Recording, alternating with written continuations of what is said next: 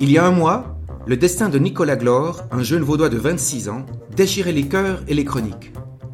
Atteint d'une maladie incurable, il devait se battre plusieurs semaines pour pouvoir financer un nouveau traitement, prometteur certes, mais très cher, avec des coûts d'environ 100 000 francs par an. Ce médicament est autorisé en Suisse, mais son utilisation pour traiter la maladie de Nicolas n'est pas encore reconnue par les autorités pour être prise en charge par l'assurance maladie. Ce retard peut surprendre, l'industrie pharmaceutique est éminemment importante pour l'économie suisse. Mais sur un plan global, est-ce que la Suisse est aussi importante pour l'industrie pharmaceutique? Avec moins d'un pour cent des ventes mondiales, notre pays n'est pas toujours la première destination qui vient à l'esprit pour déployer un médicament très innovant, comme par exemple dans le cas de Nicolas Glore. Les patients de notre pays ont-ils un accès suffisamment rapide aux innovations? Le marché suisse reste-t-il intéressant face à la concurrence internationale? Quels sont les changements législatifs nécessaires pour que médecins et fabricants de médicaments puissent mieux travailler ensemble? Nous aborderons ces questions dans notre podcast d'avenir suisse, La parole au roman. Pour ce faire, j'ai le plaisir d'accueillir deux invités. D'abord, le docteur Katharina Gasser, bonjour. Bonjour Jérôme. Katharina, vous êtes le General Manager de Roche Pharma Suisse depuis septembre 2022. Vous étiez d'abord euh, un médecin, vous avez fait un doctorat en médecine et travaillé plusieurs années dans la médecine interne et la gériatrie. Puis vous avez rejoint l'industrie pharmaceutique et biotechnologique. Ces 20 dernières années, vous avez occupé différents postes commerciaux et médicaux au niveau national et global.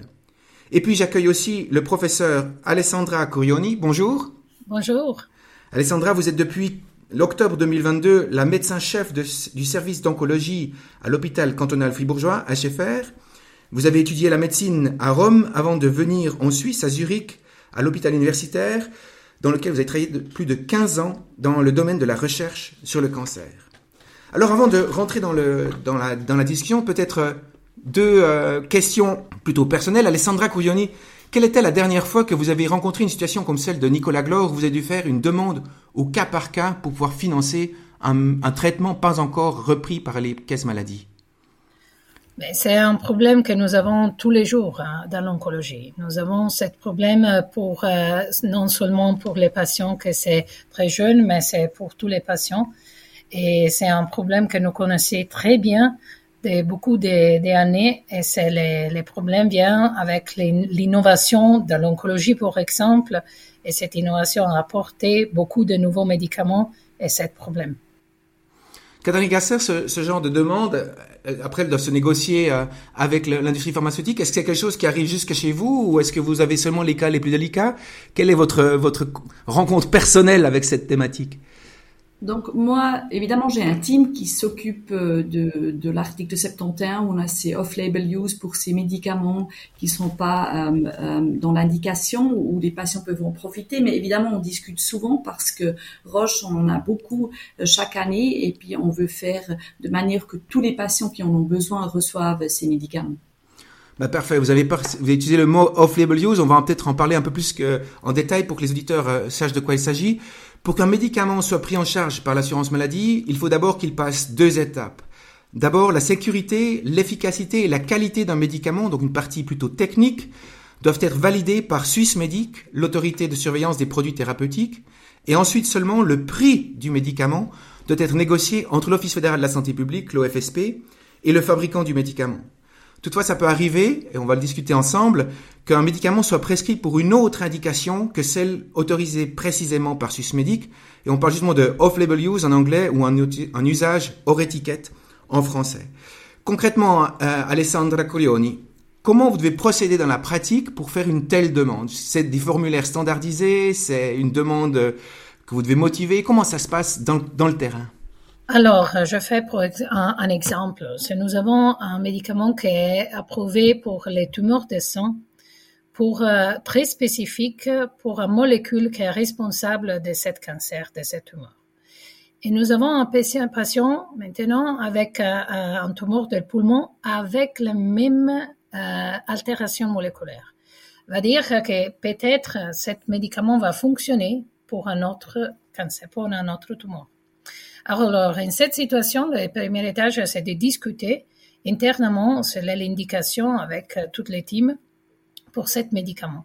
Et c'est un off-label use. La prochaine euh, chose, c'est de contacter à les mêmes temps la, euh, compagnie pharmaceutique et à les mêmes temps la euh, maladie et de expliquer la situation. Peut-être nous n'avons pas de cette cas parce que c'est peut-être un cas que c'est très rare et pour démontrer qu'il va fonctionner cet médicament. Et nous, va, les médecins prendre beaucoup de temps pour écrire une lettre, un email, téléphoner avec l'assurance maladie, à la même temps euh, téléphoner et écrire un email ou euh, beaucoup de lettres avec euh, la, la, compagnie pharmaceutique pour expliquer la situation. Et nous va en attendre une réponse dans les deux choses. Nous sommes, c'est la difficulté que nous avons toutes les semaines et avec euh, toutes les teams. Euh, so, c'est pas seulement de euh, l'oncologie généralement, mais si nous avons une indication pour un patient qui en même temps a une autre maladie et c'est pas indiqué les médicaments. So, euh, c'est la normal, c'est la normalité pour nous de, de faire tout ce travail de discussion avec les deux, euh, les deux personnes qui sont responsables. De votre côté, Catherine Gasser, justement, vous avez dit que vous avez une équipe qui s'occupe de ces, de ces cas. Vous avez parlé de l'article 71, c'est l'article qui règle ces, ces off-label use. Ça occupe beaucoup de ressources de votre côté aussi, j'imagine. Au total, en Suisse, il y a à peu près 40 000 de demandes d'article 71, donc off-label euh, euh, par an. Avec Roche, on a à peu près 7 000 patients euh, qu'on soutient et on a un team qui s'occupe de ça. Puis on travaille très très étroitement avec les assureurs et puis les médecins. Et puis avec beaucoup d'assurances, on a des contrats, donc euh, ça facilite cet échange pour trouver une solution. Mais il y a quand même quelques cas qui sont très très spécialisés, qui sont compliqués. On a besoin de, comme Alessandra a dit, de retéléphoner au médecin, puis vice versa. Et puis ça devrait toujours aller très très rapidement. Donc là, on a, plus de travail et puis le team est vraiment euh, très très efficace s'y met beaucoup euh, pour pour euh, atteindre le, le outcome le plus rapide. Mais si ces demandes, enfin certaines sont très particulières, je pense comme le cas décrit tout à l'heure avec une une autre type de tumeur. Je crois qu'il y a aussi des cas plus standards, entre guillemets, c'est par exemple si ce sont des enfants qui sont touchés par la, la maladie, alors que la maladie est homologuée pour les adultes, entre guillemets. Est-ce que ce serait pas plus simple, Catherine Agasser, de, de faire aussi homologuer ces, ces variantes pour que pour qu'on puisse passer par la voie principale, par l'autoroute euh, réglementaire qui nous permettrait de prendre automatiquement en charge le médicament? L'autorisation d'un médicament, c'est toujours basé sur des études cliniques. Et puis dans des études, on a des populations qui sont très très spécifiques euh, et puis qui très très détaillées. Et c'est pas possible d'avoir toutes ces populations pour chaque médicament. Donc, par exemple, vous avez dit les enfants ou bien des cas spécifiques comme Alessandra l'a dit avant. Donc, c'est inévitable qu'il y a des, écarts euh, par rapport à ces critères d'études très, très détaillés. Et là, il faut trouver des solutions pour aussi ces patients puissent profiter de ce médicament. Une question un peu technique, si on, sort du processus standard, euh, et visiblement on applique un médicament qui n'a pas été validé pour cette, euh, cette application type, qui c'est qui porte la responsabilité, Alessandra? C'est vous qui prenez le risque si ça si ça si ça donne pas les résultats escomptés ou si les effets secondaires seraient très forts? Comment ça se passe en termes de responsabilité civile? Alors, les, les responsables les médecins ont beaucoup la, la, responsabilité toutes les fois qu'il va écrire, va donner un médicament. C'est, c'est, une situation qui n'est pas seulement pour les off-label use, c'est pour tous les médicaments. Mm. Mais c'est une responsabilité de deux choses. La, une chose, c'est pour, pour, les, médicaments, c'est clair. Une autre chose, c'est la responsabilité de trouver toutes les fois les médicaments qui sont corrects pour cette patiente. je pense que c'est un autre euh, une autre chose que c'est très, euh, très important pour la responsabilité des médecins. C'est clair qu'elle va prendre beaucoup de temps. Hein. Euh, pour ma team, nous avons calculé que c'est peut-être euh, beaucoup d'heures pour toutes les teams, toutes les semaines. Mais euh, c'est un point de notre responsabilité de trouver quelle est la possibilité avec ou avec pas de l'off-label use de trouver les médicaments. Et après, de prendre la responsabilité de donner les médicaments, de contrôler l'effet secondaire. Et c'est une chose que nous va documenter et c'est important de, de euh, donner cette documentation à la compagnie pharmaceutique. Hein. Comme retour pour savoir Exactement. si on voit... quelque chose qui est nouveau. Peut-être une autre toxicité, c'est nous avons un patient avec un autre tumeur. Euh, c'est c'est important de, de, de donner toute cette information à la compagnie pharmaceutique. On a parlé beaucoup de cet off-label use, donc ce usage hors étiquette, c'est-à-dire pour une application qui n'était pas prévue, mais il y a une autre, un autre cas de, de situation semblable qui est aussi réglé par le même article 71. Euh, c'est le, le, cas de figure où un médicament a été accepté par Swissmedic, mais le prix n'a pas encore été négocié entre la pharmaceutique, l'industrie pharmaceutique et, et, et l'OFSP. Et pendant ce temps euh, de négociation, qui est de plus plus, en plus, de plus en plus long, qui peut durer des mois, voire même des années, eh bien, on est aussi obligé de faire ces, demandes euh, au cas par cas. Est-ce que, pour vous, Alessandra Cuglioni, est-ce que le processus à ce moment-là est différent ou c'est la, même, euh, même maniclette que vous avez décrite tout à l'heure? Oui, c'est la, c'est la même situation.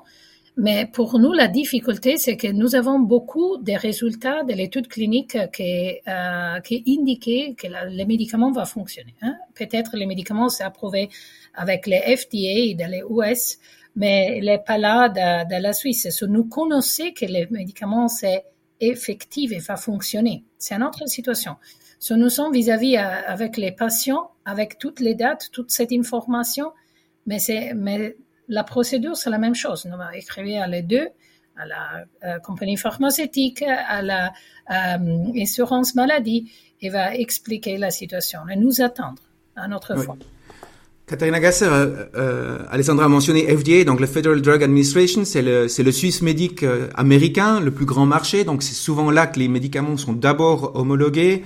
Euh, il y a le, le pendant européen, l'EMEA, euh, et en Suisse on arrive assez tard. Ça c'est pour la, la, la validation technique, mais la négociation arrive encore plus tard. Avec votre expérience internationale, comment vous, vous estimeriez le processus suisse? C'est quelque chose de, de comparable à ce qui se passe à l'étranger On est plus lent, on est plus rapide, on est plus séquentiel Quelle est votre lecture de, la situation suisse? Donc évidemment pour nous euh, Roche c'est très très important que tous les médicaments qu'on a viennent aussi en Suisse assez rapidement. On fait tout pour aussi soumettre le dossier plus rapidement à Suisse Medic qui a aussi fait beaucoup de progrès ces dernières années. Une fois qu'on a euh, la valorisation de, de, ce médicament, on va chez l'OFSP pour euh, les négociations pour le prix. Et puis là, comme vous l'avez dit, ça parfois ça prend beaucoup de temps.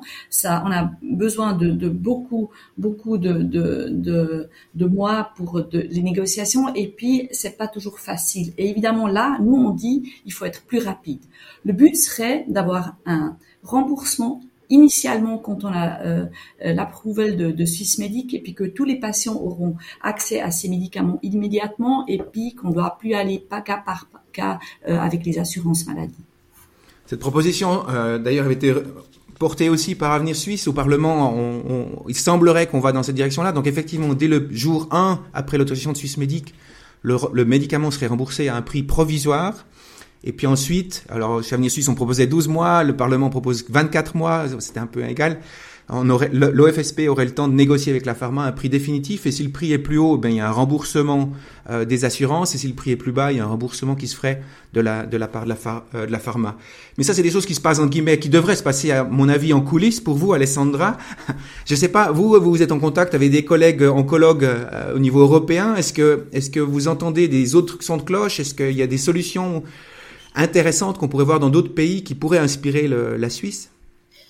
Je pense que la situation de la Suisse, c'est pas mal, hein, parce que je connaissais très bien toute la situation euh, européenne euh, à, grâce les contacts avec beaucoup de collègues en, en France, à l'Italie, euh, l'allemand. La situation de la Suisse, c'est pas mal.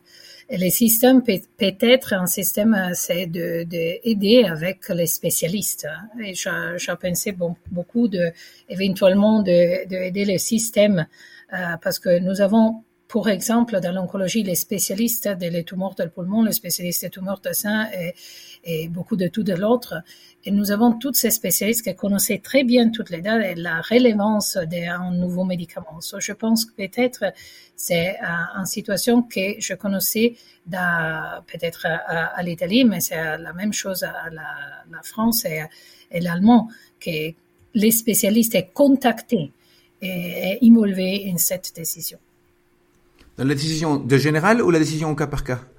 La décision cas par cas et la décision générale. Il y a beaucoup de spécialistes qui s'est involvés dans cette décision.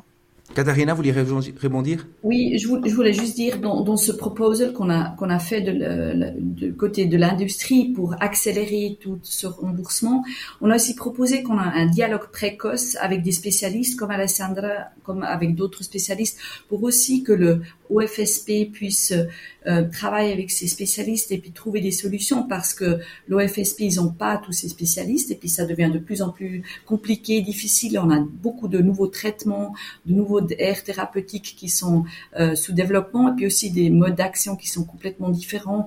Donc il y a encore quelques années. Donc ça serait super important de, de inclure très très rapidement et puis très tôt euh, ces spécialistes pour en parallèle négocier le prix et puis avoir finalement le jour 1 avec euh, Swissmedic et puis le OFSP. C'est important ce que vous dites. En fait, la, la, spécificité suisse, c'est vraiment cette approche séquentielle. D'abord Swissmedic et ensuite l'OFSP. Et avec ce dialogue précoce, comme vous dites, on pourrait lancer les deux processus en parallèle, déjà avoir une base de discussion pour que la négociation de prix puisse ne doivent pas attendre la décision de Swissmedic et dans l'idéal, comme vous dites, déjà avoir le D1, d'avoir d'avoir une, une, une, solution. J'aimerais reprendre un peu plus loin. Euh, on a vu un peu le processus. Une des raisons, euh, si on parle avec des représentants de l'OFSP qui sont aujourd'hui pas dans notre discussion, alors on discute un peu, on parle d'eux sans, sans les impliquer. Mais si je pouvais être le défenseur de, de l'OFSP, il nous dirait ben là le problème c'est que ces négociations durent toujours plus longtemps parce que les prix pour ce nouveau médicament sont toujours plus plus hauts. Euh, on lisait encore la semaine passée qu'aux États-Unis, il y a un nouveau médicament qui va être euh, homologué pour une valeur de 3 millions de dollars la, dose. Il a encore pas, la demande n'a encore pas déposée en Suisse. Mais euh, Catherine Agasser, pourquoi ces prix des médicaments, en particulier dans le domaine de, de l'oncologie, deviennent de plus en plus chers? Donc, euh, quand on a des aires thérapeutiques qui sont très compliquées, on a des molécules euh, compliquées qui sont développées, et puis c'est souvent des aires thérapeutiques bien des maladies où il n'y a pas beaucoup de patients qui sont rares. Ça prend beaucoup de temps, ça prend à peu près 15 à 20 ans jusqu'à ce qu'on a développé un médicament, et puis souvent on n'a pas un résultat qui est, qui est malheureusement positif, mais qu'on ne peut pas euh, traiter les patients parce que les résultats sont négatifs. Les prix aussi, c'est pas nous qui venons avec euh, un prix, mais il y a des négociations et puis c'est clairement réglé aujourd'hui comme on a ces prix. Et puis là, on propose aussi d'être un peu plus moderne, de inclure plutôt d'autres modèles comme par exemple la prévalence, la valeur pour la, la société, aussi euh, de, de, ne pas seulement comparer avec euh, d'autres thérapies qui sont déjà sur le marché et puis d'autre part euh, avec l'étranger. Si on voit euh, les, les coûts de médicaments, c'est à peu près 12% depuis plus de 10 ans. 12% des coûts de la santé, oui oui, des coûts de la santé. Donc on voit aussi qu'on n'augmente pas chaque année avec les coûts, euh, qu'on reste stable. Et aussi, tous les trois ans, les médicaments sont euh, re-analysés par l'OFSP et puis on a des réductions significatives de 1 milliard par an. Et cela montre aussi qu'il y a des, des, des, savings au niveau euh, des prix des médicaments chaque année. Donc ça, si on entend ça, cette logique, ça paraît assez simple. Euh, on a des médicaments dont les prix de développement sont les mêmes. On est toujours plus ciblé, à, donc un cercle toujours plus petit de, de, de, patients qui en profitent. Et donc, il faut ventiler ces coûts sur moins de patients. De la pratique, Alessandra Curioni, quand vous, quand vous voyez ces médicaments, est-ce que vous voyez aussi une vraie valeur ajoutée ou, enfin, est-ce que c'est quelque chose qui résonne aussi euh, euh, ce que disait Madame Gasser, est-ce que vous aussi dans le terrain, vous avez l'impression que ces médicaments sont effectivement beaucoup plus efficaces, créent beaucoup plus de valeur, et, du coup, ça justifie, selon vous, euh, cette augmentation de prix? Bah, Pour nous, pour les, pour les médecins, les prix, c'est euh, pas de question. Pour nous, c'est l'indication scientifique, les dates scientifiques que nous regarder. C'est la, pour nous la première chose. C'est un médicament qui fonctionnait très bien et qui a un avantage pour les patients pour la durée de la vie ou pour la qualité de la vie, c'est pour nous la, raison de décider un médicament. Et si nous avons les, les dates scientifiques, c'est la raison. Les prix, c'est pas regarder en cette situation. Ok, et après vous, c'est juste que ce soit comme ça Ou bien ça, quand euh, vous savez, il existe certains médicaments qui coûtent 2 millions la dose, est-ce que ça vous, est-ce que vous, ça vous fait réfléchir plus longtemps, sachant que voilà, c'est quand même très cher et on n'est pas sûr Ou est-ce que ça, comme vous venez de le dire, ça rentre vraiment pas du tout en ligne de compte? Pour nous, c'est clair qu'avec un médicament avec cette coût, c'est un petit travail de, pour le remboursement, c'est clair. Mais pour nous, la décision, c'est seulement la décision médicale, la décision à la base des dates scientifiques c'est très important de, clarifier que ce médicament avec ce grand coût, c'est pour un, petit numéro de patients. So, c'est pas pour euh, tous les patients. Euh, mais beaucoup de travail pour la l'assurance maladie va approuver, c'est clair. Mais pour nous, la décision médicale, c'est seulement basée à la date scientifique. Ok. Et est-ce que vos patients, eux, vous parlent des coûts? Est-ce que c'est justement, on voit ces, ces, ces, affiches dans l'exemple que je donnais tout à l'heure dans l'introduction? Enfin, il y a, tous ces exemples-là. Est-ce que c'est des, est-ce que c'est des choses qui préoccupent vos patients? La, problématique du coût, justement, est-ce que c'est quelque chose qui, qui pèse de façon supplémentaire sur le, sur vos patients? Le patient généralement, généralement, est pas préoccupé. C'est pour, pour les patients que c'est très jeune. C'est pas des discussions. Je connaissais beaucoup de patients que c'est un petit jeu. Ils demandaient, mais je suis 8 ans, euh, c'est indiqué pour moi, ce médicament a beaucoup de coûts. Mais je expliquais, c'est les patients, il y a l'indication, le patient a, la volonté de, de, de faire les traitements, c'est pas des discussions. Katharina Gasset, vous mentionnez tout à l'heure la, thématique de la prévalence. C'est aussi une, proposition que euh, il y avait une motion d'Italie au Parlement. Euh, il y a différents modèles qui sont sur la table, dont un d'avenir suisse aussi, qui dirait que justement le, prix pour ces médicaments très chers, mais qui couvrent finalement un petit cercle de patients, ce que disait Alessandra, qu'on dise, ben voilà, au début, on, on, prend un prix qui est uniquement orienté à la valeur de ce médicament, la valeur pour la société, la valeur pour le patient, euh, mais quand le volume augmente, une sorte de garde-fou qui dit que voilà, si on passe à, je sais pas, 50 millions de chiffres d'affaires par année, là, on n'est plus dans un petit cercle de patients. On pense peut-être au traitement d'Alzheimer. Hein. On a un médicament dans le pipeline qui, qui, qui arrivera vraisemblablement bientôt. Donc, même s'il n'est pas très cher, en guillemets, peut-être pas des millions, mais même si c'est des dizaines de milliers de francs, faut des milliers de, et dizaines de milliers de patients, ça va faire des gros volumes.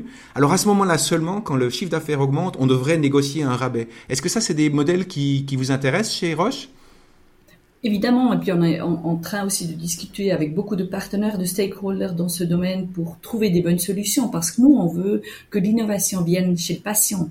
Donc, il faut aussi trouver des bons moyens. Et puis, ce que vous avez mentionné d'avoir un cap, disons de 50 millions. Ça dépend aussi combien de patients évidemment sont atteints de la maladie. Ça serait une très très bonne solution et puis aiderait aussi d'une partie d'avoir l'innovation rapidement chez le patient et d'autre partie aussi de gérer les coûts de manière aussi euh, soutenable pour le futur. Absolument. Il y a aussi par exemple des caps. On peut imaginer, on peut aussi avoir d'autres modèles de prix euh, pour euh, pour les, les, les, les molécules et puis là évidemment on est très très ouvert. Magnifique. Je pense que c'est important, et j'aimerais encore voir votre avis là-dessus, mais c'est vrai que c'est important de pouvoir réaliser qu'un un prix très fort par, par personne, si ça coûte, si ça coûte 10, 10 patients par année, c'est clair, 10 euh, fois 1 million, ça fait 10 millions, ça paraît beaucoup. Comparé aux 34 milliards sur l'assurance la, maladie, ce sera pas beaucoup. Et qu'on ait vraiment un cette approche euh, différenciée. Comment est-ce qu'on pourrait euh, faciliter le débat public autour de, cette thématique-là? Alessandra, dans, le jour, euh, dans le quotidien, est-ce que c'est peut-être dans le quotidien, pas forcément dans l'hôpital, mais autour de l'hôpital, vous êtes peut-être souvent abordé par rapport à cette thématique-là. Quelles sont les, les, clés de lecture qu'on peut donner à nos auditeurs pour, pour justement les sensibiliser à cette problématique-là?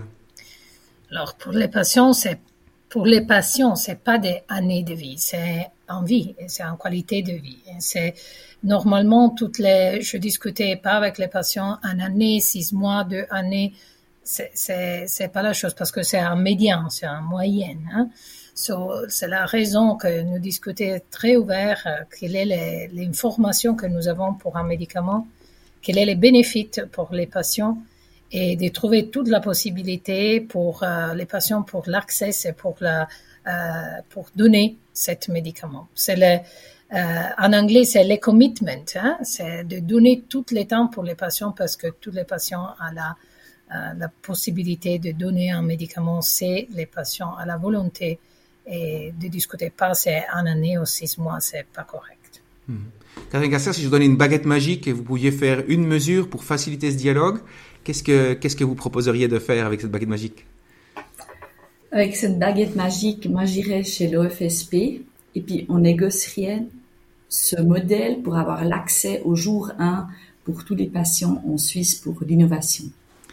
Un accès dès le premier jour à Précieux Médic. C'est ce que je vous souhaite à toutes deux, Alessandra Colioni, Caterina Garcia. Merci beaucoup de nous avoir donné non pas accès aux médicaments, mais au moins aux clés de lecture qui nous permettent de mieux comprendre l'accès aux innovations pharmaceutiques.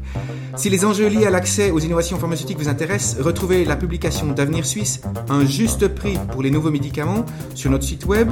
Et puis si, cette, discussion vous a plu, ne manquez pas d'abonner notre podcast sur les canaux habituels comme Apple Podcasts, Deezer ou Spotify.